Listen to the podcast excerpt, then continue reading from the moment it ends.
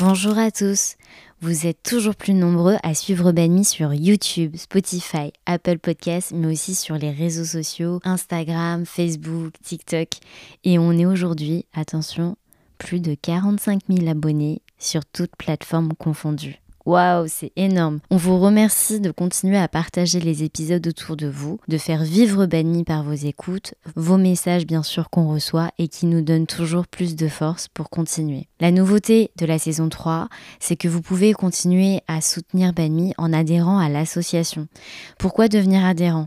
1 participer et soutenir le projet Banmi. 2. Rencontrer, échanger et prolonger l'expérience Banmi Community avec un accès au salon Discord. 3. Profiter davantage et de mon plan avec les partenaires Benmi. Vous avez deux façons de devenir adhérent ou adhérente. C'est être membre adhérente contributrice, contributeur à 28 euros par an pour participer activement et recevoir des avantages Benmi. Ou être membre adhérent gratuit pour soutenir et échanger avec nous tout simplement. Le lien pour devenir adhérent est dans la description et je vous laisse sans plus attendre avec l'épisode 42 de Banmi. Banmi, c'est le podcast qui explore le mélange des cultures occidentales et asiatiques. Banmi Podcast se déguste sur le pouce, entre amis ou en famille, à toute heure de la journée, pour partager un bon moment et échanger sur des parcours de vie inspirants liés à l'Asie. Banmi est un podcast créé et réalisé par Linda Nguyen et je vous retrouve un dimanche sur deux pour un nouvel épisode. Pose-toi avec moi et écoute ce que je t'ai préparé. Bonjour à tous et bienvenue dans ce nouvel épisode de la saison 3 de Banmi. Pour ce nouvel épisode, on est toujours accompagné de Sébastien Kong et Julie et Cédric à la photo. Aujourd'hui, on est à Logne, et j'ai le plaisir euh, de recevoir un entrepreneur, pionnier et fédérateur depuis presque 20 ans euh, de communautés asiatiques ou curieux de l'Asie, comme avec le groupe euh, Facebook ADF, Asiatique de France, qui compte plus de 25 000 membres, et d'une jeune entrepreneuse qui a ouvert son café autour des cultures K-pop c'est Tony Tran et Savannah Truong. Comment allez-vous? Bonjour, ça va? Ça va, ça va et toi? Ça va très bien. Je suis très contente de vous recevoir euh, ici à Logne, devant le lac.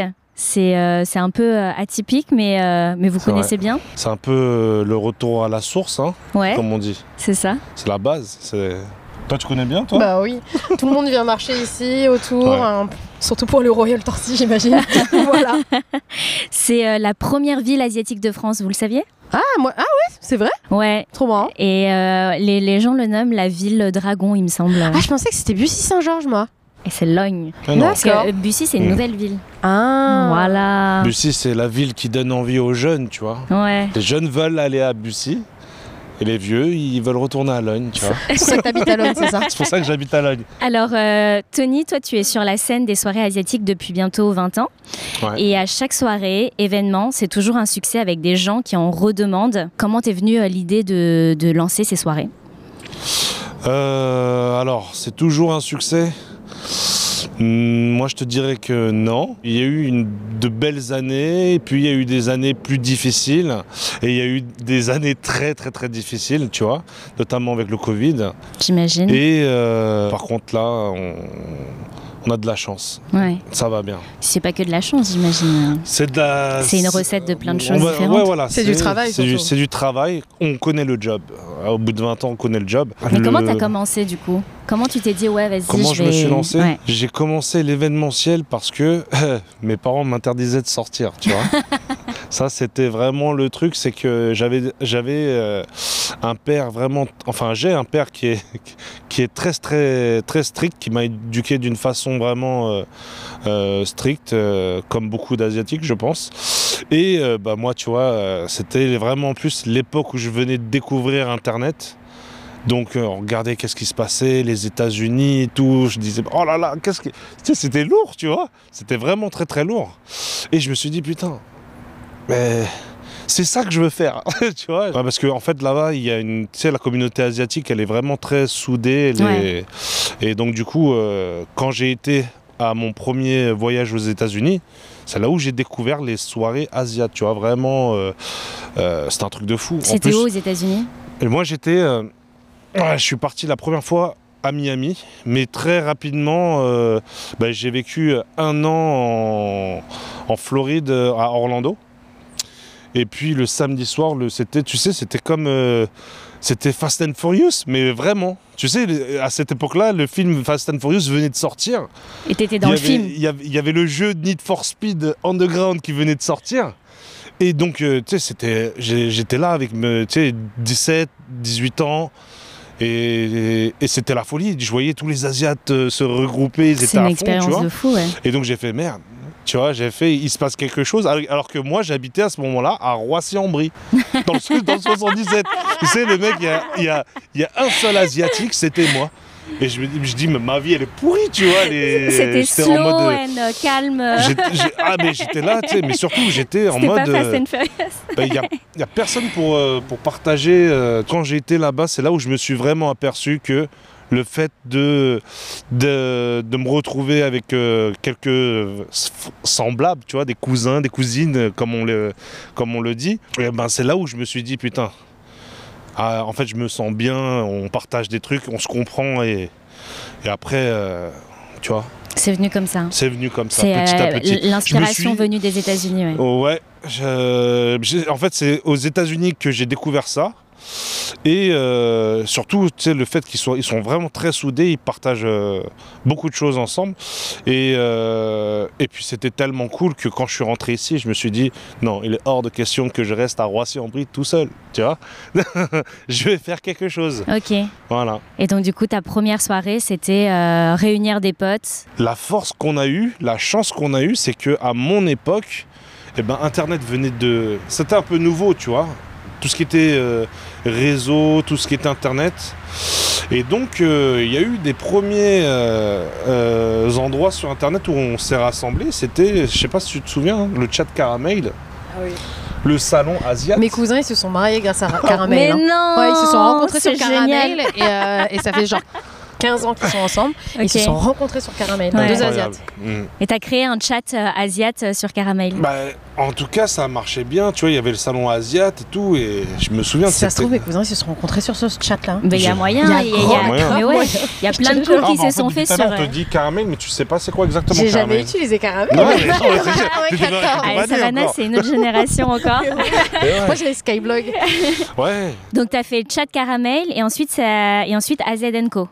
Alors, en fait, non. Sur, euh, sur Caramel, quand j'y suis allé, euh, ça existait déjà. Il y avait le- les, premiers, euh, les premiers salons asiates, tu vois. D'accord. C'était les mecs, ils, ils mettaient euh, asiat en... Et en plus, c'était les premiers. Ouais. C'était là où il y avait le plus de monde, tu vois. Donc, Ah ouais. bah, c'est normal en même Ouais, temps. ouais, Les, les- les geeks, c'était les asiates, les premiers, C'est tu vois. vrai, c'est vrai. Les premiers à avoir Internet en France, c'était les Asiates, mine de rien, tu Mm, vois. mm, mm.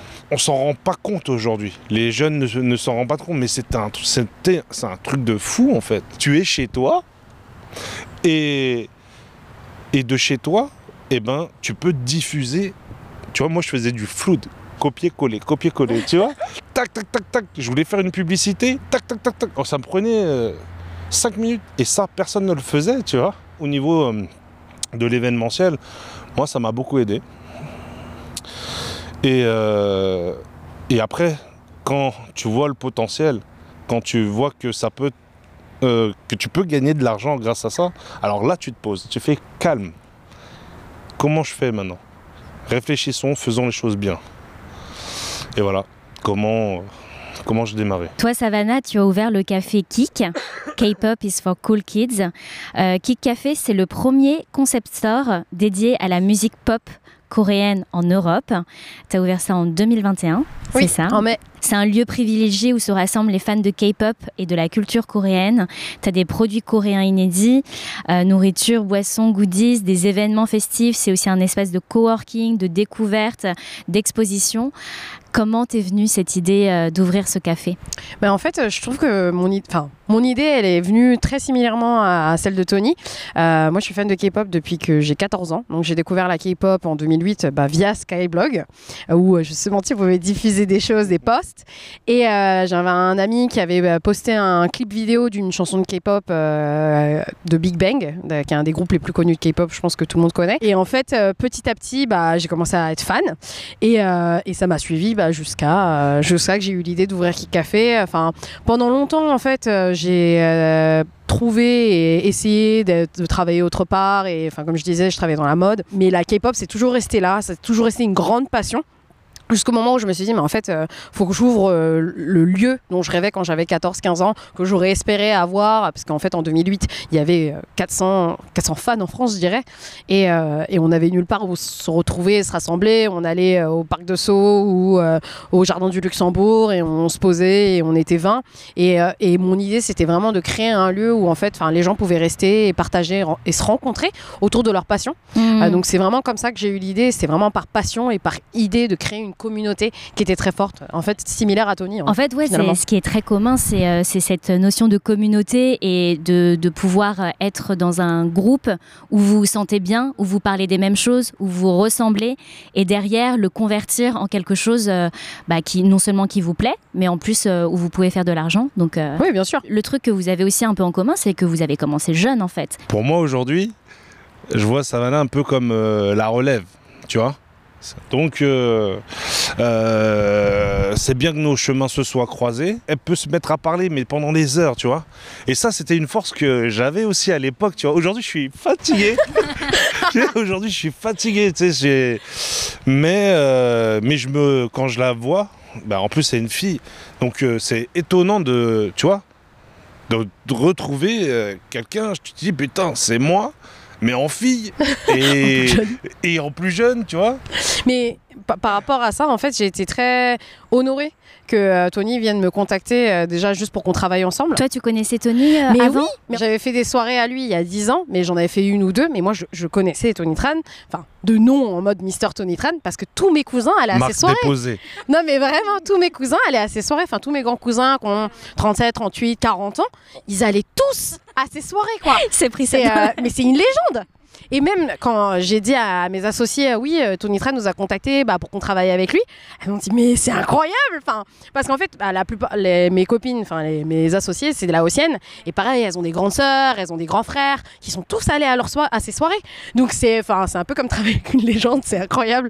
Donc quand il m'a contacté en me disant, ouais, moi j'aimerais beaucoup qu'on travaille ensemble sur un projet euh, de, de journée, de soirée K-pop. Enfin, moi, j'y connais pas, j'y connais pas grand chose à la K-pop, mais je pense qu'on peut faire un truc ensemble. J'ai dit, mais enfin, franchement, merci, je suis super honorée que tu me contactes. Hmm. Donc du coup, vous vous êtes lancé, euh, toi Tony dans les soirées, toi Savannah dans, dans le café, euh, alors que vous n'aviez pas forcément d'expérience avant.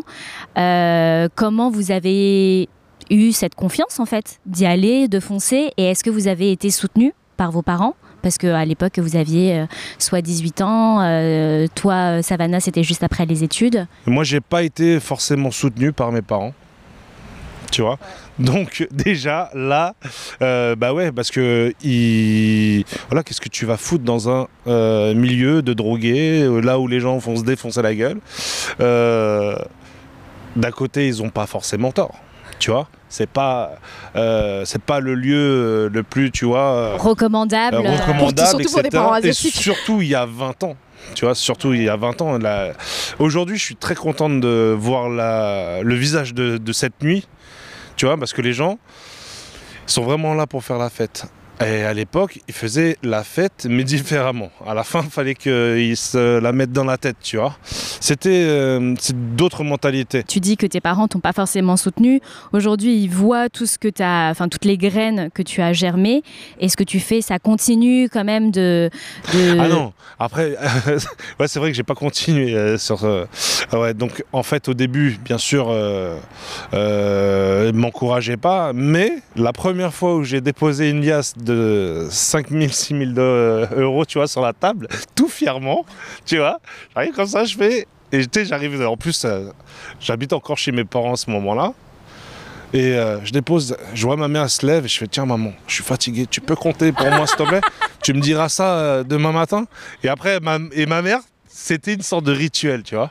C'était une sorte de rituel. euh, je déposais ça sur la table et elle, elle était là, elle comptait. Et, euh, et après, bah, c'est petit à petit, c'est devenu une fierté, jusqu'au jour, au jour où, euh, tout simplement, euh, un jour, ma mère, elle m'a dit, et même mon père, hein, ouais, je peux venir à une de tes soirées, tu vois? Mais non. et, et effectivement, ils sont venus. Et euh, aujourd'hui, tu vois, mon père, quand, quand les dernières fois où il est venu en soirée, il arrive comme ça, il fait Je suis le papa de Tony, tu vois, de, de Anthony même, parce que je m'appelle Anthony. Euh, je suis son papa et tout. Ah ouais, et tu vois, il est là, il est tout fier, il est là derrière le bar, tu sais, il fait rien, il est là, il, il surveille, tu vois.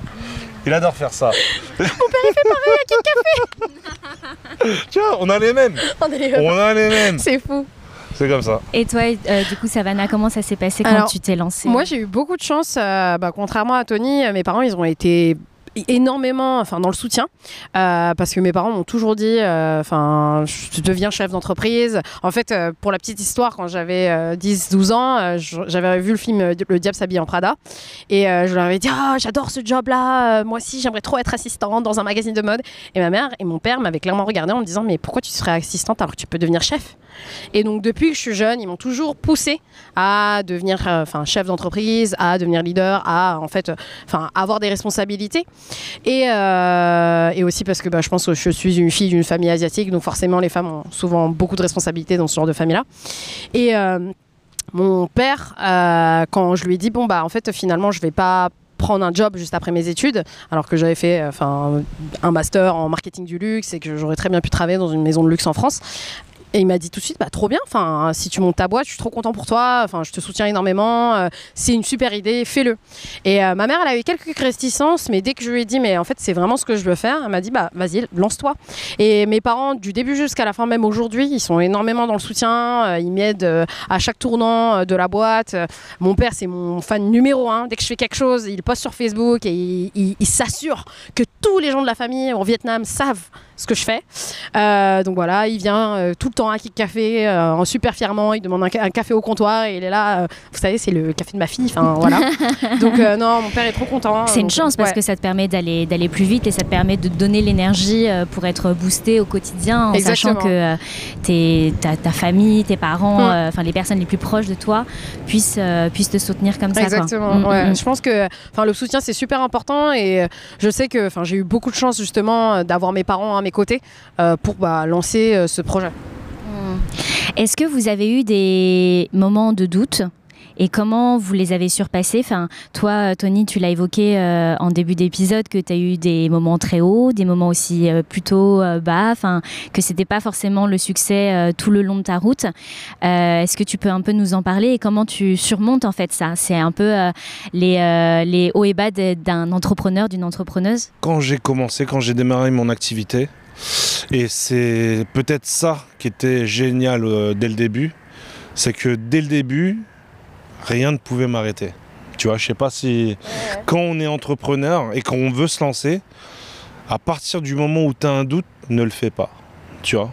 Par contre, si tu sens que rien ne peut t'arrêter, alors lance-toi, tu vois. Et donc moi quand je me suis lancé, j'avais rien. J'avais pas un seul euro, rien. J'ai démarré avec que dalle. Et je, j'étais là, je disais, mais un jour, je vais faire euh, une grosse soirée là-bas. Tu sais, à l'époque, c'était Studio euh, 287, je sais pas si tu connais. C'est les gros clubs. euh, c'est le, un, un des clubs, tu sais, de Jean-Luc Lahaye ou quelque chose comme ça.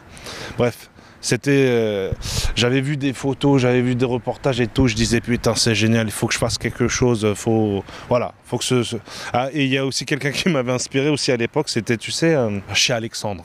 Tu vois, tu connais Alexandre, le patron euh, De- des restaurants Ouais. chez Alexandre. Ouais. Et il avait une boîte de nuit.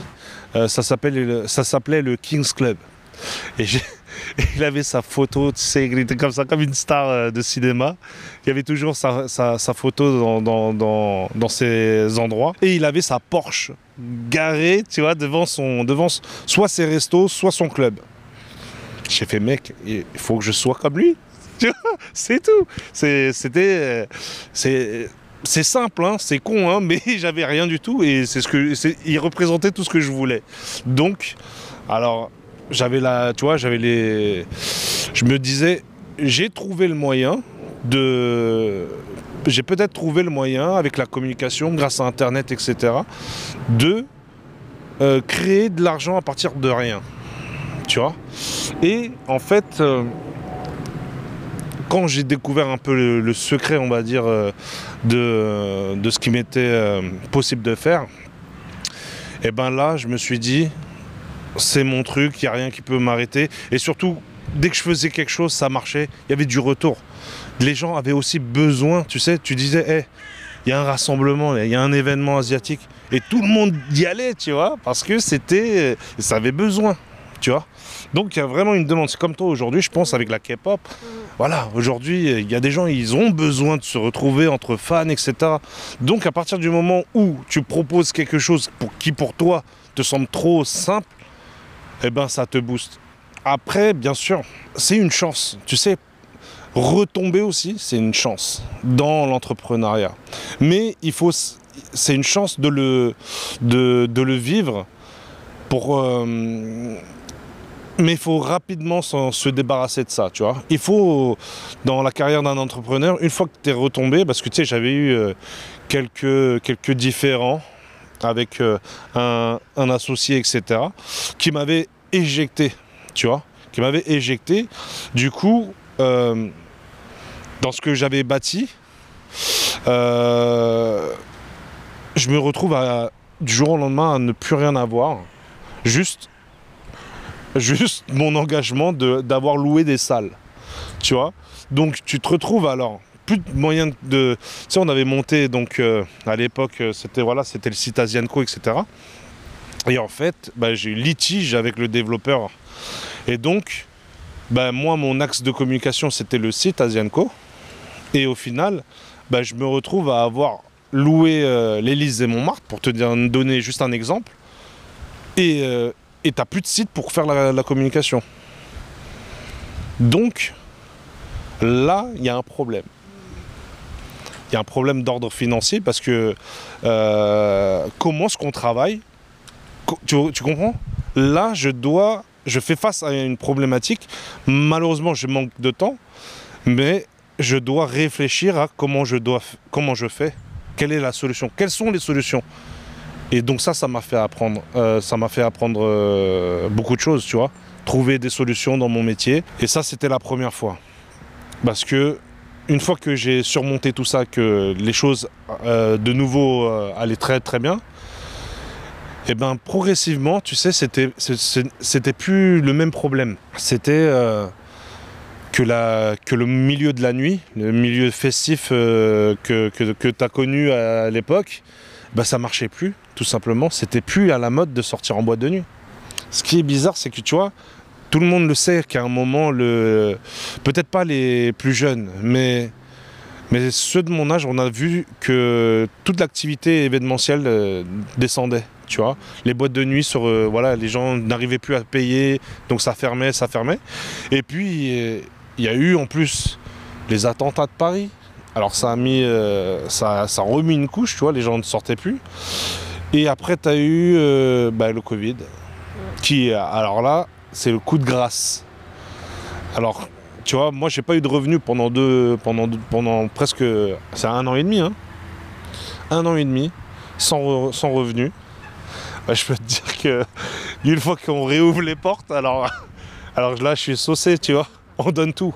Et donc, tous ces problèmes-là, en fait, tu vois, parce que les gens savent, ne rêvent d'être patron, rêvent d'être entrepreneur, tu vois. On, on le veut, tu vois. Ah ouais, ah, c'est cool, j'aimerais être patron, j'aimerais. Mais être entrepreneur, en fait, c'est c'est euh, c'est déjà il faut avoir le comment dire déjà d'une si tu aimes pas tu es prêt à lâcher tu, tu lâches tout tu laisses tomber tu vois et euh, bon après euh, Zamana elle est encore très jeune tu vois dans sa carrière et, euh, et je lui souhaite euh, une très très très euh, longue et heureuse carrière mais un produit on le- on l'apprend on le, on, on- on le crée, il naît, ça monte, ça grandit, et après, un jour, tôt ou tard, il faut être prêt à ce qu'il meure. Et il faut rebondir, tu vois. Voilà. Toi, Savannah, comment est-ce que tu euh, surmontes euh, tes doutes Je pense que comparé à la carrière de Tony, euh, c'est peut-être pour ça aussi que, enfin, il avait beaucoup de choses à raconter. C'est il a 20 ans d'expérience de plus que moi, donc forcément, enfin, il a vu plus de haut et de bas que moi. Moi, j'ai ouvert il y a un an et demi, donc tu doutes bien que c'était pas du tout la même chose. Je pense que moi, le seul problème que j'ai eu, pareil, c'était le Covid, mais c'était juste que ça a retardé. Euh, mon ouverture, au début je voulais ouvrir en mai 2020 euh, parce que j'avais eu l'idée en juin 2019 et, euh, et en fait bah, le Covid donc je n'ai pas ouvert. Mais, mais pour l'instant enfin comparé à ce que je pense que ce que Tony a vécu je n'ai jamais eu vraiment de gros moments de, de, doute ou de difficultés euh, parce que ça vient juste d'ouvrir mais euh, Tony a totalement raison quand il disait enfin beaucoup de gens veulent devenir entrepreneurs aujourd'hui beaucoup de gens veulent se lancer mais je pense qu'ils ne voient pas du tout l'envers du décor enfin lui comme moi, on travaille tous les jours, 7 jours sur 7, euh, 24 heures sur 24. Enfin, moi, dès que je me réveille, le premier truc que je fais, c'est que je check mes mails ou je parle avec mon associé qui est en Corée et, euh, à 8, dès 8 heures du matin et je travaille jusqu'à 22 heures, voire minuit, voire 1 heure du matin. Et c'est non-stop, en fait, quand on est chef d'entreprise. Et je pense que c'est ça les difficultés, c'est ça les doutes, c'est qu'il faut se donner à 100% tout le temps tout le temps, tout le temps, tout le temps. Et euh, c'est pour ça qu'on parlait du fait d'avoir l'énergie, d'avoir l'envie, d'avoir la. Il faut vraiment tout le temps avoir envie. Et, et je pense que les moments de doute que les gens ont, c'est quand ils, pas juste uniquement ils doutent de leur projet, c'est plutôt aussi l'énergie qu'ils ont aussi. Enfin, il faut savoir ne pas se perdre. Et, euh, et savoir euh, se donner aussi un peu de temps. Parce que moi, je me suis rendu compte aussi pendant bah, cette année et demie que euh, fallait que je fasse attention à ma santé, fallait que je fasse attention aussi à avoir du temps pour moi, que euh, je prenne aussi un peu de repos parce que bah, travailler 7 jours sur 7 pendant un mois euh, sans euh, même se reposer, c'est pas une vie finalement. Donc euh, ouais, je pense que j'ai pas eu tant de moments de doute, mais c'est plus des petites difficultés où il faut savoir s'adapter pour justement tout le temps rester au top et renouveler son produit, renouveler son offre. Tout est nouveau en fait. Le fait d'ouvrir un café, le fait euh, de rencontrer des gens, de s'associer, comment se, comment se prémunir euh, peut-être des risques de, euh, tu vois, genre vu que t'es nouvelle, de pas se faire avoir, des choses comme ça. Comment euh, Alors moi j'ai pareil encore, je pense que c'est autant de la chance mais aussi c'est de l'intuition, je pense que c'est pareil pour Tony. C'est euh, j'ai rencontré bah, les bonnes personnes au bon moment. Euh, mes associés actuellement c'est des personnes qui sont passionnées déjà enfin par la K-pop, qui sont fans de K-pop comme moi depuis plus de 10 ans, 14 ans, 15 ans et, et c'est des personnes qui croient vraiment au projet. Aussi pareil pour mes employés aujourd'hui, hein. c'est des personnes qui se croient à 100% au projet, qui vivent, qui respirent la K-pop. Enfin, quand on, est ensemble, on parle que de K-pop parce qu'on est fan. En fait, on est entre fans. Et, euh, et je pense que j'ai eu de la chance sur le fait que la plupart des personnes que j'ai rencontrées étaient là au bon moment, au bon endroit. C'est-à-dire, par exemple, la première personne que j'ai accueillie dans le projet, c'était la directrice artistique euh, de Kick Café, qui s'appelle Victoria. Euh, elle m'a fait tout de suite rencontrer Mélanie, qui est notre directrice marketing. Et, tout de suite, on a pu monter le projet et avoir une idée très, très, très claire de ce qu'on voulait faire avec Kick Café. Et euh, ça m'a vachement aidé, en fait. Et je pense que euh, ça aussi, ça a été une force par rapport à Kick Café, c'est qu'on est beaucoup. Euh, là, actuellement, on est 8 sur le projet. Et en étant beaucoup, ça permet en fait d'avoir des idées qui vont plus rapidement et de mettre en place des choses plus rapidement. Donc je pense que la force, c'est ça. Avoir Mm. une bonne équipe. Selon vous, c'est quoi la meilleure recette pour composer son équipe? Parce que c'est avec ton équipe euh, bah, que tu avances, que tu fais des projets. Euh, en tant qu'entrepreneur, euh, qu'est-ce que tu pourrais donner comme conseil euh? Euh, pour moi, il faut rencontrer des personnes qui ont exactement la même vision que soi et exactement la même euh, direction euh, esthétique que toi, peu importe le projet. hein. Pourquoi? Parce que, euh, par exemple, moi, j'ai pas tant de communication à faire que ça avec les filles, enfin avec euh, mes associés, parce que tout le monde sait directement où est-ce qu'on veut aller et ce qu'on veut faire, vu qu'on a la même vision des choses. Et ça, ça m'a vachement aidé parce que bah tu gagnes beaucoup de temps. Plus, enfin, tu peux perdre du temps en disant oui, bah alors non, en fait, euh, j'aimerais que ce soit carré, alors que la personne elle comprend rond. Et nous, on n'a pas tout ça. Je sais directement que peu importe ce que je dis, les filles elles comprennent ce que je veux faire et elles, elles savent où est-ce que je veux aller. Et on a exactement la même vision des choses. Donc, euh, je pense que c'est bah, c'est dur de rencontrer des, des gens comme ça.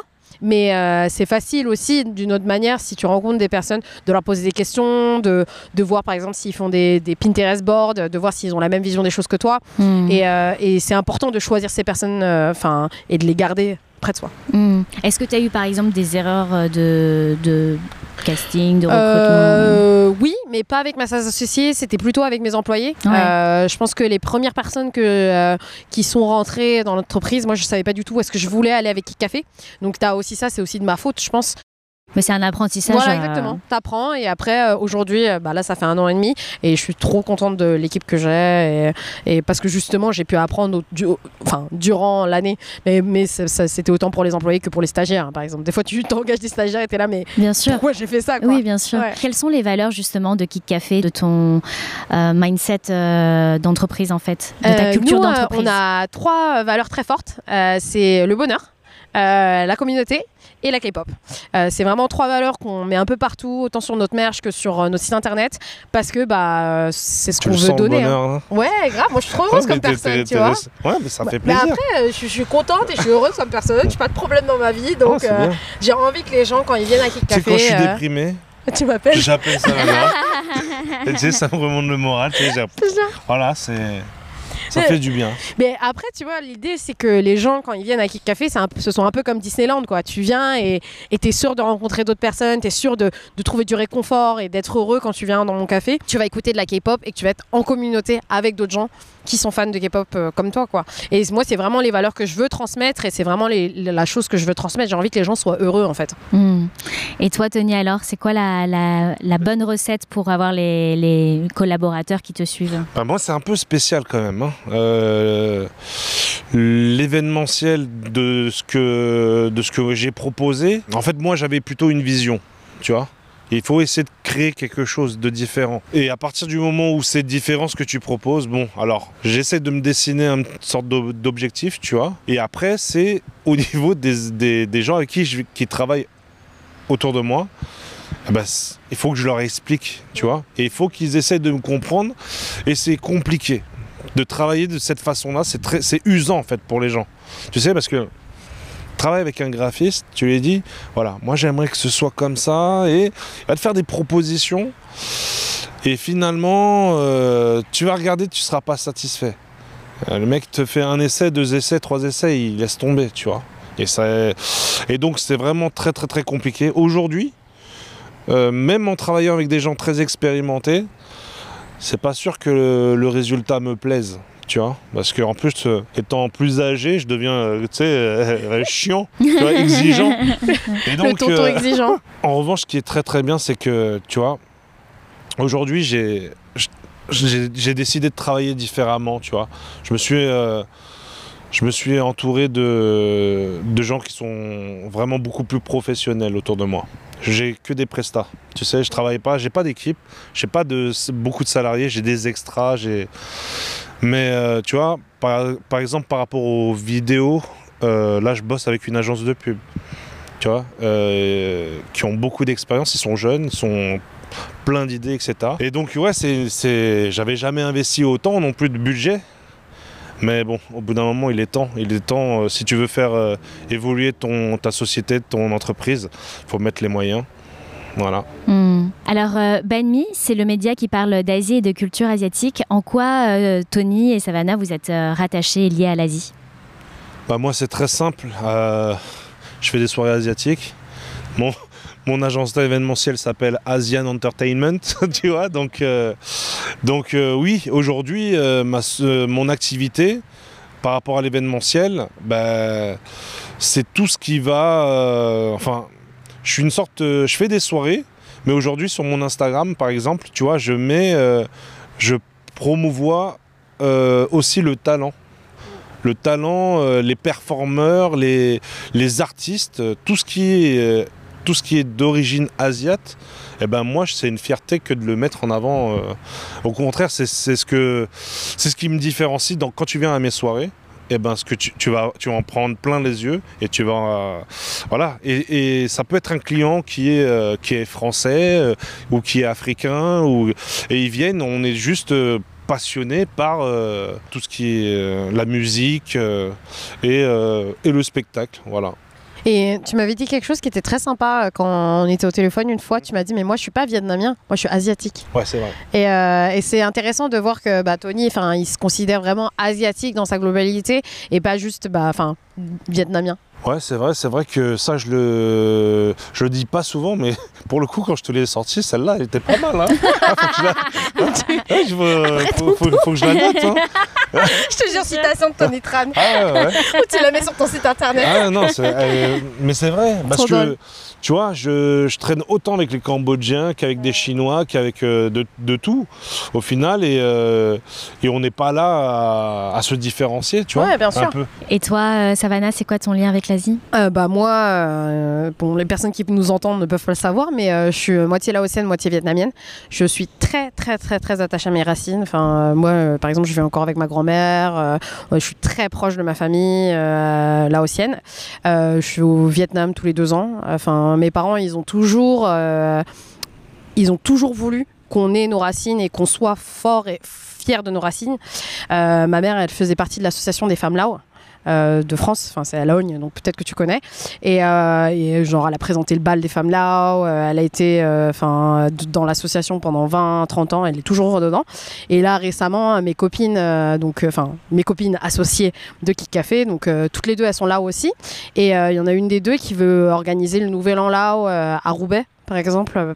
Enfin, pour justement donner une nouvelle- impulsion à la génération. Et au-delà de ça, il y a aussi tout ce côté où moi je suis fan de K-pop. Et euh, j'avais participé, euh, je pense que tu connais, au projet Asiatitude, euh, qui est l'exposition en fait, que, justement, qui voulait promouvoir la femme asiatique dans sa globalité, et, dans sa totalité. Ouais, Asidentité, exactement. Et en fait, on avait fait une interview et elle m'avait demandé justement comment moi je m'étais vue en tant que femme asiatique en grandissant en France. Je pense qu'il y a une grande différence parce qu'il y avait une- un, un gap un peu générationnel où moi je suis née en 94 et je suis un peu de la troisième génération parce que mes parents sont arrivés quand ils avaient 10 ans. Donc forcément, mes parents ils se sont identifiés plus français que euh, asiatiques, même s'ils parlent, euh, enfin même s'ils parlent vietnamien et laotien couramment. Et, euh, et moi, j'ai jamais eu ce problème culturel en me disant est-ce que je suis asiatique, est-ce que je suis française? Je suis française, mais je suis d'origine vietnamienne et laotienne. Et, euh, et la marrant ça. Ouais, c'est marrant. Non, hein. mais tu sais pourquoi c'est marrant? Parce que. Et, et il fallait que je, que je la sorte là, parce Dis-moi. que, au moment où j'entends. Moi. Moi, j'ai grandi, tu vois, comme ça. Et tu- je réponds, tu sais, je réponds à mes parents en français, euh, mais j'étais petit, tu vois. Et il me dit, hey, tu crois que toi, t'es quoi, toi? Tu crois que t'es un Français? Re- Regarde-toi dans la glace déjà. Ah ouais Ça, c'était. Ils t'ont dit ça Je te jure, ils m'ont dit ça. Ça c'est ouf. C'est une autre génération, génération, hein, vraiment. Euh, Et c'est ça, c'est ça, qui est, ouais. c'est ça qui est marrant Ah en alors que moi, avec toi. mes parents, tu leur demandes, Ouais. tu sais, ils te, te disent, euh, par exemple, s'ils rencontrent des étrangers, ils vont dire ouais, d'où tu viens. Mes parents, ils vont dire je suis français. Ils vont même Ouais. pas se dire je suis laotien ou Moi, je suis la même génération que Tony. ouais. Ouais. Voilà. Ouais, mais parce que mes parents sont arrivés à 10 ans ici. Donc il n'y a pas du tout ce, ce- Pour eux, ils ont grandi ici, tu vois. Mais je pense que tu vois, tu demandes à ma tante, euh, la plus grande sœur de ma mère qui est arrivée quand elle avait 23 ans, elle est laotienne, tu vois. Parce qu'elle a grandi en tant que laotienne, elle a fait des études au Laos, elle est arrivée en France quand elle était plus âgée, tu vois. Et. euh, et tu as vraiment ce gap générationnel où moi, bah non, je suis française et laotienne. Et, euh, et ce que je voulais dire, c'était surtout bah, que la K-pop m'a énormément aidée. Parce que quand donc, je parlais avec d'autres euh, femmes qui étaient à, ce, ce photoshoot, elles me disaient justement qu'elles n'avaient pas eu trop de représentation bah, à la télé ou, euh, ou dans les médias de femmes asiatiques. Mais moi, comme j'ai grandi en regardant que des trucs de K-pop, bah, pour moi, enfin, la beauté, c'est la beauté asiatique. Ouais, toi, Tu toi, toi, t'avais tes produits, tes produits culturels, ton Exactement. contenu culturel, où t'avais déjà des asiatiques, alors que Tony et moi, on n'a pas grandi dans, dans, Ouais, dans ce truc-là. Ouais. Exactement. Mais et moi vraiment, j'ai commencé à commencer à, à consommer de la K-pop quand j'avais 14 ans. Donc c'était vraiment au moment où bah, tu te fais une idée de bah, quelle femme tu vas être, tu as la puberté, tu as tous ces moments-là en fin de compte qui sont assez charnières dans, ton expérience et dans ton identité. Et j'ai vraiment grandi en regardant que de la K-pop. Donc euh, bah, pour moi, euh, la vision de la femme asiatique, euh, c'est la K-pop. Tu vois ce que je veux dire? Donc ouais, il y, a, cette part d'Asie en moi qui est très forte parce que justement, je me suis imprégnée de toute cette culture autant par mes parents que par les, la, consommation culturelle que j'ai faite. Hmm. Donc, le fait d'être une femme asiatique qui se lance dans le- l'entrepreneuriat dans une société française, ça n'a jamais été un point d'interrogation. Ah non, pas du tout. Pas une seule fois. Et, et toi, euh, Tony? Moi, je- de ce que j'écoute, tu vois, moi, en fait, depuis tout à l'heure, je suis en train de prendre du plaisir parce que je me dis, mais putain, la chance quand même, tu vois.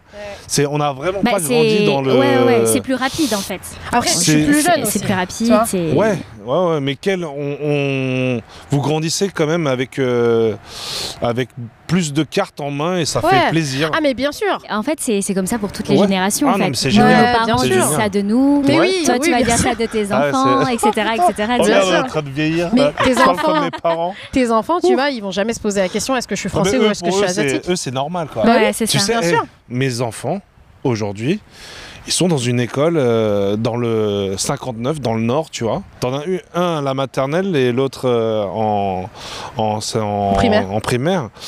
Et donc, ils sont les seuls Asiates, tu vois, les seuls Asiatiques de l'école. Mhm. Et donc, moi, tu sais, j'arrive comme ça, je parle comme mes parents. Il y en a un, il t'a fait euh, Ching tu vois. Est-ce Ouais. qu'il te l'a fait, tu vois? Quoi? Non de- Mais oui, de- non de- de- Qu'est-ce que tu me racontes, papa, là? Je comprends pas. Euh, c'est euh, ah, là, je commence à bégayer. Je dis ah ouais? Les gens, ils aiment bien. euh, ils, ils te trouvent différente, non? Ils font, ils font. Oui, ils me trouvent différente. Papa, je suis chinoise, tu vois? Et euh, elles me disent que j'ai trop de la chance. Tu vois? Ouais, Elle me vrai, j'ai hein. trop de la chance. Elle me dit Ah, t'es chinoise? Ouais. T'as trop de la chance, tu vois? Et je fais putain, c'était. Mais moi, c'était j'ai- pas la même chose, tu vois. J'ai exactement la même expérience avec mes nièces. Donc mes nièces, elles sont nées en 2008 et en 2011. Et euh, donc moi, quand j'étais au collège, bah, et c'est la raison pour laquelle j'ai créé Kick Café, qui s'appelle, ça veut dire K-pop is for cool kids. Donc la K-pop elle est pour les gens cool. C'est ce que plein de gens se foutaient de ma gueule parce que j'écoutais de la K-pop. Et la plupart des gens qui viennent dans mon café me racontent justement ces expériences-là.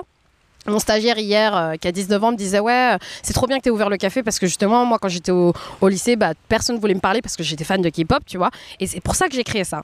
Et ma nièce, qui a 13 ans, me dit qu'au collège, c'est la fille la plus cool. Parce que justement, elle connaît la K-pop, elle est fan de K-pop depuis bah, que moi je lui ai fait écouter quand elle est née, et que bah, comme elle connaît tous les sons et les derniers sons qui sont sortis, bah, c'est la plus cool du collège, tu vois.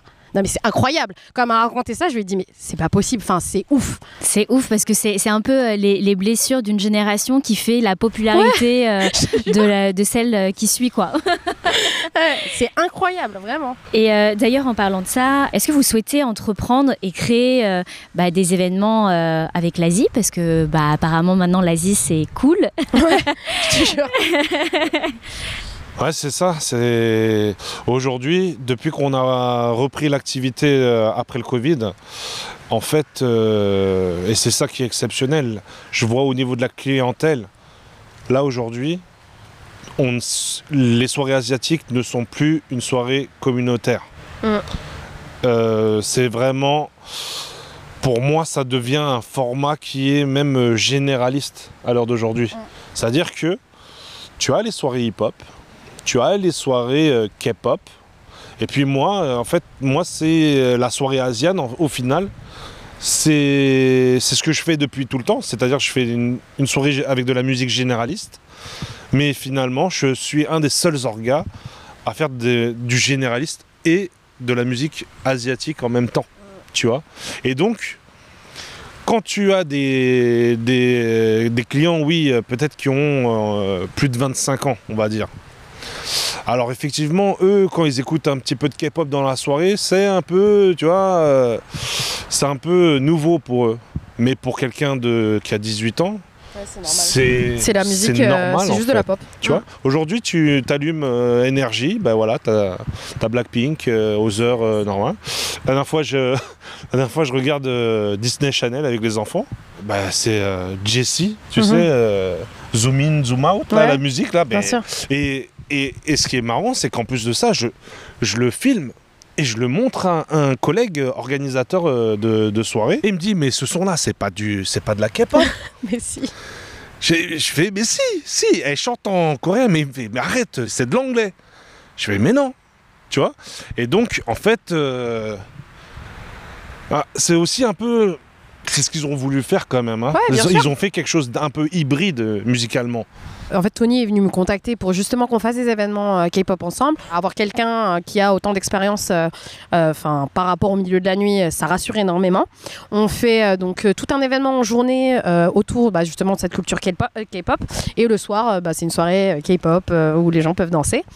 Et aussi par rapport à aux événements euh, Asie, euh, nous, il y a, enfin, Café, il y a un mois et demi, on a organisé avec euh, le guide ultime, qui est un, un, foodie en fait sur TikTok et Instagram, l'événement Ultime Fast Food, qui avait justement plein de restaurants asiatiques. On avait un village coréen dedans que nous avions organisé et plein de villages de petits créateurs. Et, nous, on compte de toute façon continuer à faire beaucoup d'événements autour de l'Asie et autour de surtout de la culture coréenne et de la K-pop, parce que moi, je suis fan de ça. Euh, dans les euh, années à venir, dans les mois à venir même. Pourquoi vous pensez que c'est important de, de, faire des collaborations pour faire rayonner l'Asie ensemble? Avant, c'était, enfin, je sais pas, Tony, si tu peux en témoigner, mais c'était plus euh, des, des, organisations un peu indépendantes, des collectifs indépendants qui faisaient des choses un peu de leur côté. Aujourd'hui, bah, toi, tu es à l'initiative de ça, de collaborer, d'être, d'être avec Savada. Qu'est-ce qui a changé en fait? Bah, Ce qui a changé, c'est déjà mon point de vue à moi mon regard à moi. J'ai grandi, c'est vrai que j'ai grandi euh, dans, sur une génération où, où entre on se faisait beaucoup la guerre. Et euh, bah avec, euh, avec le temps, avec l'expérience, la, sagesse, bah aujourd'hui je me suis dit qu'il fallait mieux euh, combiner, euh, tu vois, parce que en fait, euh, le fait que je m'associe, que je collabore avec Sarana, eh ben, je vais gagner beaucoup de temps. Parce que je connais pas du tout son produit. Et, je, et, je, lui ai dit aussi, la première fois que je l'ai rencontré, que je vais te faire gagner aussi beaucoup de temps. et c'est vrai. C'est vrai en fait. Et moi j'étais impressionnée parce que bah comme je te disais, moi je connaissais Tony Tran en mode Mister Tony Tran, tu vois. Et les et quand on a parlé pour la première fois ensemble, enfin c'était impressionnant de voir que Tony avait autant d'humilité pour se dire bah, en fait moi j'y connais rien et je vais travailler avec toi. Parce que beaucoup de gens aurait pu au contraire se dire bah moi j'y connais rien mais vas-y je vais faire une soirée de K-pop même si j'y connais rien. Parce que les gens pensent que c'est que de la musique alors qu'il y a toute une culture une sous-culture derrière qui est hyper spécifique avec euh, des canaux de communication hyper spécifiques avec euh, des, une clientèle très spécifique. Et, euh, et beaucoup de gens bah, essayent de s'approprier des sous-cultures sans euh, rien y connaître. Hein. On le voit bien avec plein de marques euh, qui font de l'appropriation culturelle ou qui se trompent euh, dans leur discours de communication. Et je trouve que Tony a eu beaucoup d'humilité et d'intelligence pour se dire bah vas-y, en fait, moi j'y connais rien à la K-pop, j'ai envie de lancer un truc de K-pop, j'ai travaillé avec quelqu'un qui s'y connaît. Mmh. C'est très intéressant et, effectivement, il y a beaucoup plus d'impact mmh. quand tu quand tu t'associes avec des gens qui s'y connaissent dans leur domaine pour pouvoir faire des choses. Et je voulais revenir sur un truc, oui, tu, tu parlais d'appropriation culturelle, Savannah. Euh, tu as le premier concept store qui parle euh, de culture coréenne. Est-ce qu'on t'a mis face à ça en mode genre attends non mais euh, toi t'es pas, coréenne Ouais, t'es pas coréenne, pourquoi tu fais ça? Non, justement parce que bah je suis fan de musique. En fait, déjà moi, le premier truc que je dis tout le temps quand on me pose la question t'es coréenne, je dis bah, tout le temps non. Moi je suis laotienne vietnamienne, je suis super fière d'être laotienne vietnamienne. Enfin ça sent même la manière dont je suis et dont je parle. Enfin je, ne me suis jamais dit que j'étais coréenne. Même quand je me présente, je dis tout souvent bah, je suis française. Avant d'être laotienne, ce que je disais, avant d'être laotienne, avant d'être vietnamienne, avant d'être quoi que ce soit, je suis française en fait. Donc euh, pour moi, je suis française et j'ai juste lancé un concept store sur un truc dont j'étais fan, qui est la K-pop. J'adore la culture coréenne aussi parce que bah, j'adore la nourriture, mais comme je pense la plupart d'entre nous qui sont ici, on adore la nourriture coréenne. On adore aussi bah, la K-pop, c'est un style de musique, mais j'aurais très bien pu lancer ça sur le PSG ou Johnny Hallyday tu vois. Enfin, et, euh, et, les gens qui vont lancer un café autour du PSG, on va pas leur dire, ah, ben, euh, toi, t'essayes d'être français ou parisien. Tu vois, non, on va juste leur dire, t'es fan de foot bah moi c'est pareil, je suis juste fan de musique. Ouais, mais c'est très fort et euh, tu as toute la légitimité de le faire parce que effectivement tu es, passionné de de, de, ton concept et donc du coup voilà, mais, mais c'est vrai qu'il y a toujours ce truc là de euh, est-ce que c'est de l'appropriation, est-ce que c'est pas de l'appropriation, tu vois, des choses comme ça. Et moi, moi ça me gêne aussi parce que par exemple euh, bah, sur Banmi j'ai reçu des personnes qui ne sont pas forcément asiatiques mais qui ont toute leur légitimité de parler de l'Asie parce qu'en fait ils sont passionnés de cuisine ou autre chose. Exactement. Et, et donc voilà, donc c'est ça qui prime. Mais exactement. Et je pense qu'en fait, l'idée, c'est est-ce que tu le fais dans le respect ou pas? Voilà, tu vois? Ça. Par exemple, euh, quand je pensais à l'appropriation culturelle et à la manière dont on peut utiliser euh, une expression qui peut être mauvaise. Euh, je reprends souvent l'exemple de Sephora qui, quand ils avaient lancé leur ligne de K-beauty, ils avaient utilisé le mot kawaii. Ce qui est un mot japonais qui veut dire mignon, donc ça n'a rien à voir, mais vraiment rien à voir. C'était pas du tout un mot coréen et ça n'a rien à voir. Enfin, l'esprit kawaii n'a rien à voir avec l'esprit, enfin, la, la culture cute en Corée. Et, euh, et ça, c'est mal fait. Mm, mm, Euh, Enfin, je me rappelle, bah, il n'y a pas eu, il y a pas longtemps, il y a eu bah, le scandale avec les pubs Picard. Oui, C'était je, pense- super je mal pensais fait, exactement à Les ça. pubs Picard, c'était hyper mal fait. Ouais. Moi, pour le coup, je fais tout ça dans le respect et au contraire, j'ai énormément d'aide. Pour rappel, le, les, le pub Picard, c'était euh, c'était un truc genre et si vous mangiez manga avec un banh mi dessus? Enfin, tu vois, genre banh mi c'est vietnamien, euh, manga c'est japonais. Enfin, tu sais, genre c'était tout un, un amalgame de euh, vas-y, on va mettre des trucs asiatiques et on va leur dire euh, c'est quoi, c'est quoi l'Asie. Et là, on était tous euh, tous choqués. Enfin, j'avais fait une story, une, une hyper longue story sur ce truc-là et parce que c'était, enfin, tu sais, t'es- en même temps c'est drôle et en même temps c'est triste. Tu vois, genre, euh, genre ils ont pas les codes, mais venez essayer d'apprendre. Enfin, mettez quelqu'un qui, qui, qui sait communiquer dessus. Quoi. Exactement. Et moi, bah, pareil, ce que tu Ils disais. prennent trop de stagiaires. hein, euh, hein. ce que tu disais sur le fait que bah c'est il faut enfin t'invites des fois des experts qui sont pas asiatiques mais qui sont passionnés moi c'est la même chose en même temps que mes études de business j'ai fait des études de coréen donc j'avais des cours d'histoire de la Corée de- des médias de la Corée des deux Corées Euh, enfin j'ai des copines qui sont expertes en Corée du Nord tu vois Euh, donc autant en Corée du Nord qu'en Corée du Sud je suis allée plein de fois en Corée j'ai vécu là-bas je parle coréen tu vois enfin c'est pas comme si euh, j'étais Le une personne coréen qui veut la tester, bonne chance déjà. C'est pas comme si je sortais nulle part. Et aussi, d'un autre côté, j'ai énormément de soutien des institutions coréennes, à savoir le Centre génial. culturel coréen, euh, la Korean Content Agency, je travaille avec la Korean Trade Agency. Enfin, la Corée, le ministre de la Culture de la Corée du Sud est venu dans mon café. Tu vois, l'année dernière, en fait, euh, on a fait un, un- l'ouverture d'un festival de K-pop dans mon café avec le ministre de la Culture de la Corée du Sud. J'ai tapé ma meilleure discute avec lui en lui demandant c'était quoi son groupe préféré, euh, quel plat il aimait, qu'il fallait qu'il goûte euh, le canard, le magret de canard, tu vois. Et euh, si les plus grandes institutions coréennes m'ont validé, je pense que bah il y a pas de doute, tu vois. Une fois que tu as compris les codes, Ouais, c'est ça. euh, l'étiquette de la, de la culture, de la sous-culture que tu, que, tu, que tu représentes et que, et que tu en parles bien et que, comme tu le dis, dans le respect, et bah tout roule quoi. Ouais, exactement. Et puis, comme je dis tout le temps, moi, je suis fan de musique, tu vois. Je suis fan de K-pop. Enfin, je, je, suis pas là à dire, ouais, moi, je suis coréenne. Je fête pas, par exemple, dans le café, on fête pas l'indépendance de la Corée du Sud, tu vois. Ça n'a aucun sens de le faire. C'est pas, ça, ça fait pas du tout partie de, de mes codes. Mais par exemple, on a fait l'année dernière euh, la fête des récoltes de euh, la Corée, donc leur Thanksgiving s'appelle Chuseok, mais on l'a fait qu'avec des Coréens. On avait invité des marques coréennes à venir. euh, on avait fait des ateliers euh, de euh, cours de coréen avec des Coréens. Enfin, où moi, en fait, si même ces gens-là sont venus dans mon café pour euh, faire ces activités-là, ça veut quand même dire que, enfin, ils le valident, tu vois. Hmm. Donc du coup, tu parlais que tu as vécu en Corée, tu es aussi très proche de tes racines. Toi, Tony, tu vas souvent aussi au Vietnam. Euh, Qu'est-ce qui vous inspire dans, dans, dans les pays asiatiques aujourd'hui euh, qui, qui vous ferait peut-être euh, euh, avancer encore plus loin dans vos, dans vos projets? Bonne question. Moi déjà, euh, si je retourne euh, très souvent au Vietnam, c'est pour me faire masser. Déjà, ça c'est la première chose. Tu vois. What? On est là, on rentre, c'est pour, c'est pour se détendre. Je fais exactement Ah la même ouais? chose. Mais oui, Ah, c'est Et moi, j'y vais Et pour manger.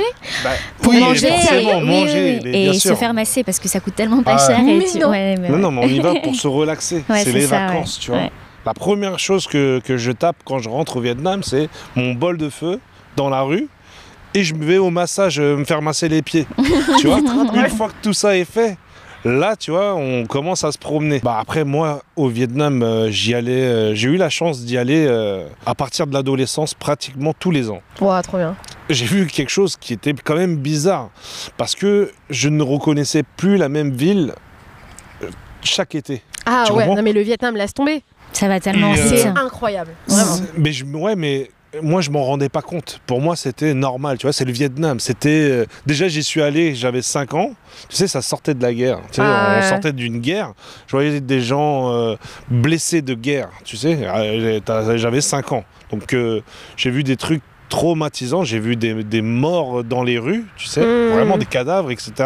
Je les ai vus. J'ai senti euh, des trucs horribles au Vietnam. Et euh, à partir de l'adolescence, donc 13-14 ans, là c'était un peuple qui vivait pour, euh, bah, pour profiter de la vie. Tu vois une croissance Vraiment. économique de... folle, tu vois. Et, et le Vietnam, en plus de ça, culturellement, c'est beaucoup, et je je m'en rendais pas compte de ça. Elle s'est toujours euh, inspirée de la Corée, Ouais. tu vois? Et moi, j'étais là, je disais, mais vous êtes fous, c'est au State que ça se passe. Écoutez du hip-hop, écoutez ça. Et, et eux, ils ne comprenaient pas. Tu vois, ils n'étaient pas dans le même délire. Mais le Vietnam, c'est aussi beaucoup d'étrangers qui étaient un peu partout dans le monde et qui, au bout d'un moment, sont aussi rentrés et qui ont apporté beaucoup de choses de- au pays. Et donc, bah, avec l'âge, etc. Donc là, maintenant, je commence à, à- on a, j'ai commencé à comprendre. Ah ouais, donc ça s'est passé comme ça. Donc aujourd'hui, je vois l'acheminement. Et aujourd'hui, surtout, euh, économiquement, c'est dingue. Mais parce que j'y pensais pas. Je sais pas si tu connais Nha Trang, tu vois. Ouais, bien sûr. Mais aujourd'hui, moi, je me souviens d'aller à Nha Trang. Ça ne ressemblait à rien. C'est une station balnéaire. euh, C'est une station balnéaire qui aujourd'hui, elle n'a rien à envier à la plage de Miami Beach, tu vois C'est encore plus joli vrai. que Miami Beach. C'est vrai, et puis t'as plein de plages privées, et t'as Vinpearl. euh, C'est est ah, euh, c'est- dingue. Avant, ils, ils enviaient beaucoup de choses, tu sais, à, à l'Europe, à Paris. Tu sais, Paris, c'est comment? Ils ont une idée. Et aujourd'hui, c'est moi, je les, euh, je les envie, tu vois. Ouais. Absolument. ouais. Et je leur dis, euh, en fait, mais t'as rien à, en- à envier, de reste là où tu es. C'est génial là où vous Mais êtes. ça, euh, je pense que c'est un peu notre vision des choses. Moi, enfin, donc, euh, pareil que toi, j'ai grandi euh, pas autant en y allant autant, mais la première fois que je suis allée au Vietnam, j'avais 7 ans. Euh, donc j'étais hyper jeune, je me rappelle on est allé deux semaines et je me disais mais qu'est-ce que je fous là? Enfin j'étais toute petite, Euh, il n'y avait pas d'électricité dans les toilettes, il n'y avait pas de douche, on se lavait tu sais encore avec les, les bros et tout Oui, et tout. oui, Enfin je pense qu'on l'a tous fait On l'a au tous fait. Vietnam. Euh, moi, je viens du sud aussi, mais de 5 heures de à- Enfin, on habite dans- vraiment dans le sud-sud, à 5 heures de Saigon, euh, dans une ville qui s'appelle Longsung, euh, qui est euh, une ville portuaire. euh, Enfin, c'est un peu la taille. À l'époque, c'était la taille de Noisy-le-Grand, genre. Et euh, donc, une grande ville, mais pas trop. Et euh, aujourd'hui, bah, ils ont des plazas, ils ont euh, plein de cafés, ils ont toutes les marques de cosmétiques coréennes que tu veux, en voilà. Et euh, je me rappelle que, bah, y a, quand j'y suis allée, donc il y a 20 ans, quand j'avais 7 ans, mais ça n'avait rien à voir. Enfin, il n'y avait rien. Il n'y avait rien. On était dans un petit village. Enfin, il n'y avait rien. Et aujourd'hui, quand tu vois comment ça s'est développé le Vietnam, c'est impressionnant. Et à chaque fois que j'y re- j'y retourne, je suis en mode, mais c'est incroyable. Surtout à Saigon, comment ils construisent mais, euh, des ribambelles de buildings et des ribambelles de nouveaux magasins, de nouvelles allées. C'est c'est Le, le- incroyable. le pouvoir d'achat est incroyable. Ouais, c'est, vraiment une société de consommation euh, de C'est fou. ouais. impressionnant. Et ce que disait Tony sur le fait qu'ils avaient des choses à envier, c'était il y a, je pense, 15 ans, tu vois. Moi, euh, je suis très proche de ma cousine euh, vietnamienne qui a deux ans de plus que moi. Euh, Enfin, on, est comme ça, on se parle quasiment euh, tous les jours, euh, alors qu'elle vit au Vietnam. Et, ce qui est drôle, c'est que quand on s'est rencontrés, quand j'avais 7 ans, bah, on pouvait pas communiquer parce que ni elle ni moi ne parlaient anglais. Et petit à petit, quand j'ai eu 14-15 ans et elle aussi, en fait, on est devenus très proches parce qu'on parlait anglais. Et, je, me rappelle, il y a, je sais pas 6 ans, je lui ai demandé, mais t'aurais pas voulu que ta mère vienne en France avec mon père? Parce qu'en gros, donc, euh, pour l'histoire, ils sont 10 enfants. Il y a que deux enfants qui sont venus en France, euh, qui ont échappé, et qui sont allés sur un bateau, qui ont été des boat people, donc mon père et mon oncle. Et euh, mais donc ils n'ont pas du tout la même vie. Enfin, ils n'ont pas du tout eu la même vie, pas du tout la même chose. Mon père, il est, il est arrivé en France en 78, il est retourné au Vietnam pour la première fois en 97. Et donc, ça n'a rien à voir. Et, et quand je lui ai posé la question, elle m'a dit Bah non, moi j'adore être au Vietnam, je suis trop contente d'être là, genre c'est trop bien, tu vois. Et il n'y a pas eu une fois où elle s'est dit Oh, si ma mère, si seulement ma mère était venue en France, quoi. Et ça, c'était vraiment une vision que moi j'avais, tu sais, en me disant Ah, enfin, c'est un peu euh, genre hyper ethnocentré, en mode genre hyper euh, Ah, les pauvres petits Vietnamiens, enfin, ils, euh, ils ont pas tout ce que j'ai actuellement. Et quand elle m'a dit ça, je me suis dit Mais t'as raison en fait, enfin, c'est tellement plus stylé là-bas, tu vois. Mm, mm, mm. Genre, enfin, la bouffe, ça actuelle. mais ouais, ouais, la, mm, mm. la bouffe ça coûte pas cher, tu fais ce que tu veux, il y a plein de jobs, enfin ils ont pas du tout de chômage quasiment là-bas. Mm, Enfin, mm, mm. C'est trop bien, vraiment Mm. c'est trop bien. Ils ont accès à tout, Euh, enfin le, le pays va hyper vite, Euh, ils ont tout en delivery, enfin je pense que. Qui aurait cru ouais. ça? Non mais c'est possible, ça. tu vois, il y a... Y a 15 ans, tu te devrais pas dit ça, tu vois. Ouais. Mais, mais c'est génial que vous en parliez parce que, euh, parce que vous, vous, vous, vous l'avez vécu, Mhm. vous l'avez observé, vous l'avez témoigné sur place. Et c'est vrai que parfois, dans, dans, dans, le, dans la face, fantasmagorie, euh, tu vois, genre de, de la. France occidentale, Bien sûr. et ben, on a toujours l'impression que. euh, bah, enfin que c'est que c'est le Vietnam d'avant alors que pas du tout ouais. Alors que pas du tout. Et ce que disait Tony sur le fait que quand il est allé là-bas, il disait mais regardez ce qu'ils font aux States. Moi tout de suite, enfin les premières fois que j'ai voyagé au Vietnam toute seule, c'était en 2010 et euh, demi- enfin 2010-2013, j'y suis allée toute seule en fait pendant un mois. Et euh, dès 2010, je me suis rendu compte que tout était coréen, tu vois. Genre que les télés étaient coréennes, que les cars étaient coréens, que les frigos, les toutes les, euh, tu sais, ce qu'on appelle appliances, enfin les- l'électroménager, étaient coréens. Et euh, qu'en fait, et j'avais fait tout un tour de l'Asie. J'étais allée au Cambodge, en Thaïlande, au Vietnam euh, et en Chine. Il y avait plein de trucs coréens. Au Vietnam, ils passaient que de la K-pop. Ils passaient pas de musique américaine. Ils passaient que de la K-pop. Et je me suis tout de suite dit, mais en fait, enfin, ils ont déjà intégré en fait, enfin, la, la, la, la Corée a- est déjà venue- devenue la puissance culturelle qu'étaient les États-Unis dans les années 90 en Occident. Mais en Asie, quoi. Ils ont complètement inondé l'Asie, en fait. Et, euh, et c'est marrant parce que nous, on remarque, enfin, je pense je parle pas de moi, mais pour le coup, nous, les Français, on remarque ça maintenant en 2020. Mais en Asie, enfin, la K-pop, ça existe depuis 2006, tu vois. Pour eux, enfin, c'est, ils regardent des dramas depuis 2006, ils regardent de, de la K-pop depuis 2006. Moi, la première fois que j'ai écouté de la K-pop de ma vie, c'était au Vietnam. Euh, Mm. je me rappelle, ils avaient des cassettes de Big Bang et je savais pas que c'était Big Bang à l'époque, tu vois. Et ils les passaient à la télé au Vietnam, tu vois. Mm. Quand il y avait que des cassettes à l'époque. Mm. Est-ce que euh, vous aimeriez faire des choses, euh, des projets avec, euh, en lien avec le- les, les pays de vos origines? Ouais, ouais, ouais, ouais, ouais. J'aimerais bien faire des trucs. euh, Maintenant quoi? Alors, Parce que T'as déjà fait des, des soirées, des événements euh, Alors, à Ho Chi Tu sais, et c'est ça qui est marrant. C'est que quand j'ai démarré à 20 ans, j'ai dit, mais putain, je peux apporter tellement de choses à, à ce pays qui est le Vietnam. Aujourd'hui, c'est eux qui peuvent t'apporter quelque chose. aujourd'hui, si j'y vais, c'est limite, c'est eux qui vont m'inspirer, tu vois. Bien Et sûr. c'est moi, je vais. C'est ce que je fais en fait. C'est aujourd'hui, je fais, je, je vais produire des, des, des artistes. Je les, je les produis sur scène. En France, c'était, c'est inimaginable. Tu vois, inimaginable. Quand j'ai démarré à 19 ans, j'étais là, je fais putain. Eh papa, présente-moi, euh, tu sais, parce que j'ai, tu sais, les darons là-bas, ils, ils disent toujours qu'ils connaissent euh, quelqu'un, tu vois. C'est beaucoup, de, c'est beaucoup relations. en tu fait, je Ah ouais. Je Non, mais T'es pareil que moi. C'est Tony Tran euh, en fille. elle est incroyable, elle est incroyable. Aujourd'hui, je, voilà, ça a changé. Donc, euh, pour répondre à ta question, je, moi, j'aimerais bien, ouais, si, travailler, faire des échanges, tu sais. Travailler vraiment comme ça, en mode échange. Mais, vas-y, j'ai. À l'heure d'aujourd'hui, je suis plus dans un objectif de ah, comment ce que je fais pour euh, euh, voilà, collaborer avec des jeunes, moi me mettre un peu plus en retrait, tu vois, profiter un peu plus de la vie, De tes vois. enfants. de mes enfants. Et euh, voilà. Par contre, ouais, j'aimerais bien retourner un peu euh, en Asie et travailler à distance, tu vois. Ça, c'est ça, c'est mon rêve. C'est de cool. travailler de mon bureau devant euh, la plage, euh, voilà, à me faire masser les pieds et avec mon bol de feu. Avec le bol de feu. C'est ça. Et toi, euh, Savannah, tu veux faire des choses avec euh, le Ouais, en fait, euh, comme je te disais, ma mère, elle était dans l'association des femmes là-haut de France euh, qui est à Logne, donc euh, juste ici. Et euh, moi, j'aimerais bien euh, réintégrer, enfin pas réintégrer, mais encore redonner un, un coup de jeune, en fin de compte, à cette association. Euh, bah, comme je te disais, une de mes associées organise euh, le nouvellement euh, laotien euh, à Roubaix. Et donc, c'est la première fois que des jeunes le font. Enfin, elle aussi est très impliquée dans la communauté Lao, euh, où en fait, euh, ses parents euh, bah, gèrent la pagode de, Roubaix, par exemple. Et, elle m'avait demandé est-ce qu'on voulait pas organiser ensemble finalement le Pimai Lao, donc le Nouvel An Lao, où on pourrait danser faire les danses traditionnelles Lao ensemble. Donc ouais, enfin, je veux encore continuer à donner et à communiquer mon héritage. Euh, laotien qui est très fort et dont je suis très fière et, euh, et j'aimerais vraiment faire ça Hmm. Est-ce que vous mangez des banh mi? Franchement quelle question bien sûr J'en ai trop mangé, moi. Ouais. Et moi, pour la petite histoire, euh, enfin déjà, donc j'adore manger des banh mi, mais euh, mon copain, il est polonais. Et genre, c'est son plat préféré vietnamien. Et je lui ai dit, mais il y a tellement de plats vietnamiens à manger. Genre, moi, mon plat préféré, c'est kenchur, tu vois. Ouais. Genre, Ah, euh, ça c'est hyper spécifique. Putain, elle Ah est ouais incroyable. C'est un de mes plats. C'est mon Ah ouais, plat moi, préféré. c'est vraiment un peu le kenchur du sud, là, bien sucré, avec de l'ananas et tout, incroyable. Et lui, son plat préféré, c'est banh mi, tu vois. Et je suis en mode, genre, mais, mais c'est le truc que t'achètes, tu sais, enfin. Mais pas le banh mi d'ici, hein. Le banh mi du Vietnam.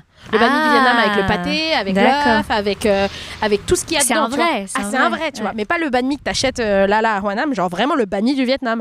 Et ça m'impressionne que ce soit son plat préféré. Toi, t'en manges, Tony? Ah, j'en mange un peu trop. je peux en manger même au petit déjeuner. euh, sans... J'adore, moi aussi. Tu vois Bah ouais, c'est tout- à Ah, toute genre, heure de euh, la journée. Hein. Mais ouais, N'importe. C'est vraiment. ça. Et c'est ça qui est marrant. Depuis que j'habite à Logne, ben, j'en mange moins. Là, tu vois, j'ai la Parce que c'est flemme. trop, euh, di- c'est je sais pas. accessible.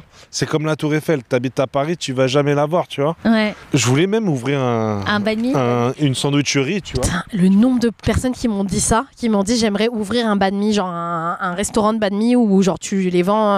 Il y a plein de gens qui veulent faire ça. Qu'est-ce qui t'a dissuadé de- d'ouvrir un banh Bah, on n'a pas le temps. tu sais, là, je me suis mis. euh, j'ai, j'ai ouvert des, euh, des, euh, les- des, des stands de sushi en hypermarché. Mais j'ai mal à la tête. Tu vois, les, travailler avec les employés, c'est pas facile en France. hein. Donc, euh, et la restauration, c'est un autre métier. Ouais. Tu vois Donc, c'est ça qui, m'a un peu dissuadé. Si je devais le faire, je le ferais moi-même, tu sais, en mode de- sur la plage au Vietnam. et je vendrais même banh mi juste pour moi, pour mon délire. Mais en tout cas, euh, non, là, il y a trop de travail euh, sur autre chose. Hmm. Un jour, vous verrez sur les plages euh, du Ah, sud ou du sud-est. euh, Ah, tu faisais pas les soirées, toi, il y a, a longtemps, toi Ah, tu me dis quelque chose. hein, ouais. Est-ce que vous avez un plat qui vous réconforte?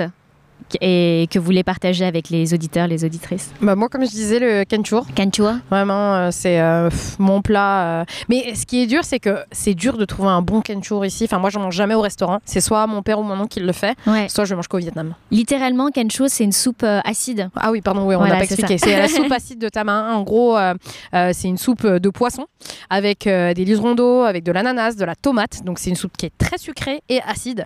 Et, euh, et euh, elle Et est c'est faite la balance qui fait que Ouais, c'est incroyable. et elle est faite principalement dans le sud du Vietnam. Hmm. Et toi, Tony, est-ce que tu as un plat? Toi, tu connais le concombre amer? Ouais.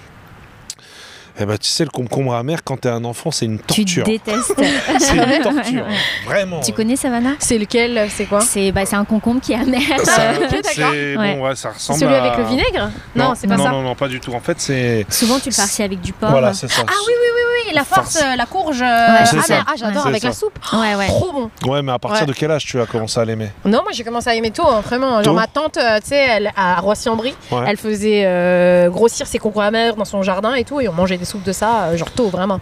Bah moi c'était une punition, mes parents me forçaient et tout, ils me disaient si si c'est bon et tout, tiens. Et après on rajoute tu sais du, du nukmam Ouais, dessus. et donc c'est un peu c'est voilà ça va ça va ça va rendre ça un peu moins amer et puis après l'amertume tu tu vois c'est comme Tu ton- grandis, quoi. c'est comme ton premier Perrier, c'est comme ton c'est hein, vrai, ouais. Premier café. voilà. C'est des choses qui sont dégueulasses mais après avec le temps Ton palais s'habitue et t'en et redemande. après t'en demandes et tu deviens piqué, tu vois. Donc euh, ça j'aime bien, mais moi je suis un fan de soupe. Ouais. Tiens, vraiment la soupe. J'en j'en salive, là, Bah, j'ai de dépensé. Tu parlais du Bunbo, Eh ben, ouais, la dernière fois. Moi voilà, Ouais, c'est mon C'est bon le bumba, ouais. le, ma C'est- soupe c'est- préférée, c'est le bumba. Ouais. Ouais, c'est une soupe du, centre du Vietnam, fait à base de porc. T'as du bœuf dedans et c'est. euh, Trop méconnu d'ailleurs. Ouais. Ouais. Trop en France, les, peu de gens la connaissent, mais c'est normal. Euh, Après, il y a- les- la plupart des ingrédients sont difficiles à avoir. Par exemple, les pousses de banane, tu sais que tu mets dedans, là. Mm. Les trucs en t- tournicotant. ouais, ouais. C'est difficile à trouver en France. Ouais, Donc, ouais. euh, forcément, tu peux Ouais. pas avoir tous les ingrédients Mais pour le à faire. Logne, t'as quand même des À gens. Bah, on est à Logne, à Ouais, Logne, vrai à aussi. Torcy. à- ouais. À Nuit, tu peux le manger. c'est vrai. C'est vrai.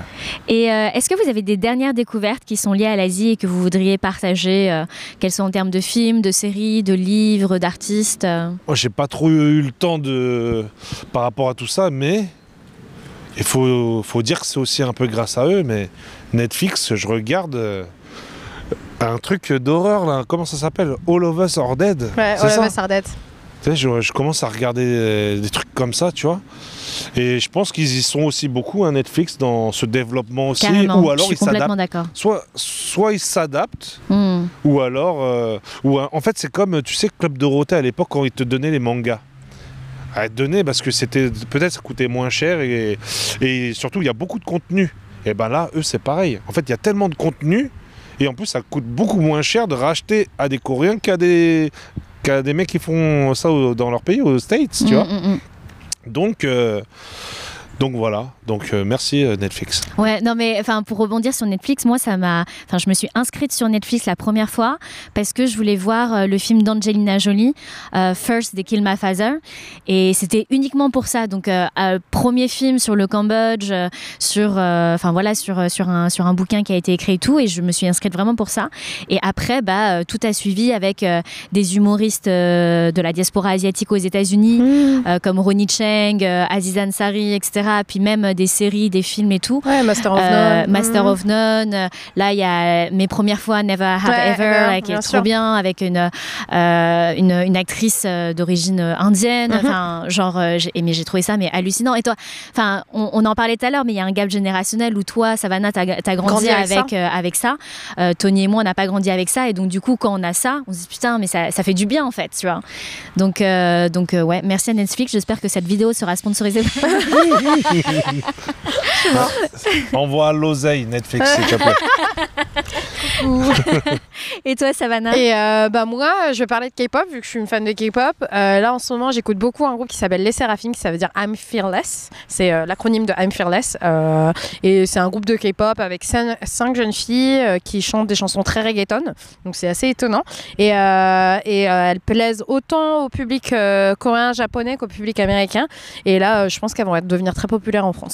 Voilà. Ok, super, on va écouter ça. J'aimerais finir par une question aussi, c'est euh, quel conseil vous donneriez aux personnes qui veulent se lancer dans l'entrepreneuriat euh, et surtout dans l'entrepreneuriat qui est en lien avec l'Asie? Peut-être qu'il y a une spécificité aussi. Je pense que bah, je parle pour nous deux, mais il faut être passionné. Ça, c'est euh, vraiment. Enfin, Numéro 1, ouais, numéro la un. passion. Exactement. Si t'es pas passionné, ça marchera jamais. Mm. Tu peux pas ouvrir un truc en te disant ouais bah vas-y les trucs vegan ça marche en ce moment, vas-y je vais faire un truc vegan. Ne fais pas les choses pour l'argent Ouais, exactement. Et enfin, je, je le vois autant dans le parcours de Tony que le mien. C'est on a fait ça vraiment par passion et parce qu'on voulait faire quelque chose qui nous faisait kiffer d'abord. Tu vois, enfin Tony, il a lancé ses soirées parce que bah, on pouvait pas aller en soirée. Ouais, voilà. Déjà d'une. Et moi, j'ai créé Kick Café parce que je voulais créer le lieu que je rêvais d'avoir quand j'avais 15 ans. Tu vois, c'est vraiment. Enfin, aujourd'hui, je vends des produits et je me disais, putain, mais moi, si j'avais eu ça euh, quand j'avais 15 ans, mais j'aurais dépensé tout mon argent de poche là-bas. J'aurais dépensé tout mon argent de poche à Kick Café, j'y serais allée tous les jours, tu vois. Et, euh, et j'ai vraiment créé ça pour, pour que ce soit mon lieu à moi et mon chez moi, en fin de compte, que j'ai pas eu euh, quand j'avais cet âge-là. Donc, ouais, c'est vraiment la passion. Je pense que le, pro- le, le- le conseil numéro un, c'est aie ta passion, trouve ta passion et suis cette passion finalement. Hmm. Et après, moi, le deuxième conseil, après la passion, ce sera euh, quand tu entreprends, il faut que tu acceptes que tu vas avoir des problèmes. Mm. Ouais, grave. Tu vois, ton quotidien, c'est les des problèmes. Voilà, ça c'est le le taf. Donc à partir du moment où si tu es quelqu'un de stressé ou quoi que ce soit, en fait, il faut relativiser, il faut lever le pied, il faut dire OK, il y a 10 problèmes aujourd'hui, bah, euh, allez, numéro 1, on s'y met, tu vois. Et c'est comme ça, mais tu vois, Ouais, je- ouais. et ça j'ai mis du temps à le comprendre. Parce que pour moi, c'était hey, être patron, on est patron, on est là, on est bien, on est. Et en fait, euh, ouais, dès que j'ai eu les premiers problèmes, tu sais, j'étais, je le vivais mal, je prenais les choses trop à cœur. Et en fait, non, il faut pas, il faut se dire Ouais. non, c'est normal. Il y a des problèmes, alors règle-les et trouve des solutions. Puis t'es plus Donc, serein voilà. dans ta tête quand tu Ouais. sais Ouais, ça, ça. déjà Bah, à ouais, l'avance ouais. plutôt que de te stresser C'est et ça. de... Et aussi, tu sais, quand tu lances dans des affaires, parfois il faut investir. Hmm. Mm. Donc si tu n'es pas prêt à, à perdre aussi Hmm. tu vois, prendre des risques. Et moi, j'en prends, euh, tu sais, je loue un, établissement, etc. J'ai même pas ouvert la porte parce que je- j'ai déjà, je dois des 20, 25 000 euros des fois, tu vois. Hmm. Bien sûr. Bah, je suis là, tu sais, des fois, la veille, j'ai vendu euh, à peine quelques préventes. euh, ah, voilà, hein. on se dit, on se regarde, euh, moi et mon assos, on fait. Bon, bah, c'est comme ça. hein. Les- dés sont jetés. hein. Si on perd, on perd. euh, faut Ouais, accepter. Hmm. Et comme ça fait 20 ans et que j'en ai vu plein, plein, plein des soirées, bon, bah après, au bout d'un moment, tu deviens solide, tu vois. Hmm, Ouais. À ce niveau-là, t'es plus stressé. Et je suis totalement d'accord avec lui. Enfin, par rapport à son deuxième conseil, rien ne sera jamais parfait en fait. hmm. Ah, et il y a peu de gens. Enfin, t'as beaucoup de gens qui sont perfectionnistes et qui vont se dire non, mais il faut que ce soit parfait, il faut que ce soit parfait. Mais en fait, à trop vouloir faire parfait, tu, Tu sors fais jamais rien. rien, tu fais Ouais. rien. Tu vois. Donc, faut accepter que ça sera pas parfait. Tu vois, faut accepter que tu vas avoir des galères. Et comme dit Tony, moi, la chance que j'ai eue, et je te parlais de mon équipe et on, on est beaucoup, moi, j'ai décidé d'investir, tu vois. T'as plein de gens qui m'ont dit, ah, mais euh, pourquoi tu t'es pas payé direct? Parce que j'aurais très bien pu choisir de pas enfin payer un employé en plus et me payer directement et me rémunérer directement mais moi je préfère engager des gens investir dans ces gens prendre des risques euh, pour en fin de compte que mon entreprise elle aille plus loin tu vois Mm. c'est comme ça que tu vas plus loin c'est en, en prenant des risques aussi Hmm. Bah voilà, on arrive à la fin du podcast. Est-ce que vous voulez euh, finir par, euh, par une musique? On a la tradition de finir par une, une musique choisie par euh, les invités. C'est l'experte. Ah bah, moi je vais choisir une chanson qui s'appelle Sour Grapes euh, de Les Séraphim dont je parlais juste là parce que je l'ai écoutée ce matin et euh, c'est une petite chanson pop assez sympa je pense que tu vas aimer certainement T'as pas un peu de K- K-hip-hop là pour moi hein? mais non c'est à toi de donner ton Hein idée Ah, mon idée Ah non, moi, je suis pas trop expert. Mais j'aime bien. euh, moi, je... Ah bah tiens, il est venu à, à ma dernière soirée. Alors je pense à lui. euh, c'est euh, c'est Doc Two. Ah. Ouais, ouais, Doc Two. Le, quand- le, le manager me disait, ouais, c'est un peu le booba du. ouais c'est vrai c'est hein. lui qui a lancé la plupart des Voilà, rappeurs coréens actuellement euh, Donc Doc Two. C'est lourd. Le booba coréen aux soirées de Tony Tran. ouais. On a hâte des prochaines. C'est la fin du, du podcast. Je suis vraiment euh, très très contente de vous avoir reçu, euh, Tony Tran. euh, Merci à toi. Mister Tony Tran, comme Savannah a, a- a bien voulu t'appeler tout le long de l'épisode. C'est vrai que et c'est vrai que voilà, t'es, enfin t'es, t'es quelqu'un dans la communauté. Euh, t'as réuni euh, beaucoup beaucoup de gens autour de, de ce que tu as construit, autour de ta Beaucoup de- de gens se sont mariés grâce à mes soirées. Ah, mais ça, c'est exactement sûr. aux soirées et grâce au forum aussi de discussion et tout Ouais. ça. Aussi, ouais. Et euh, vous pouvez aussi retrouver bah, le groupe de Tony Tran sur euh, Asiatique de France sur Facebook et maintenant Plutôt sur les- Instagram aujourd'hui. Sur Instagram. Les- les vois Aujourd'hui, on un est jeune. Sur asianhype.fr. Asian Hype.